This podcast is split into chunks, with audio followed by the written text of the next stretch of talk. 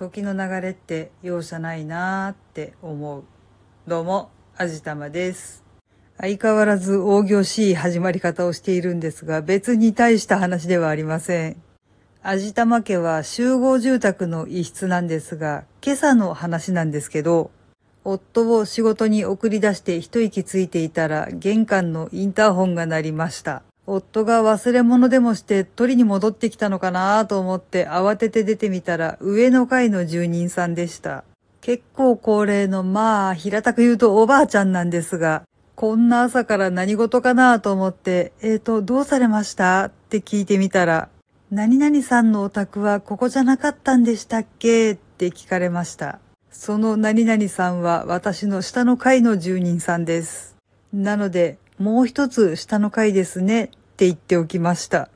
このお二人仲良しなのは知ってて、出かけるために階段を降りていると、下のお家の玄関先で楽しそうに話をされているのを割としょっちゅう見かけたんですけど、上の階の方多分降りてくる時に階層がわからなくなっちゃったんでしょうね。実はこれ2回目なんですよ。かなり元気な方だったんですけど、ここ数年でちょっと一気に衰えたかなーって見てると思います。やっぱちょっと色々と大変になってきてるのかなーって。なんか、ウォーキングに行く前にそんなことがあったもんで、歩いている最中に悲しい記憶とかをたくさん思い出してしまって、今日はちょっといつもより心も体も疲れているような気がします。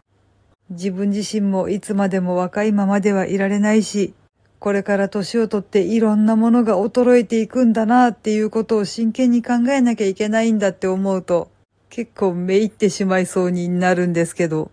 まあ、それを考えるのはもうちょっと先延ばしにしようと思います。避けては通れないし、逃げちゃダメなんだけど、逃げちゃダメなんだけど、今はやめておこうと思います。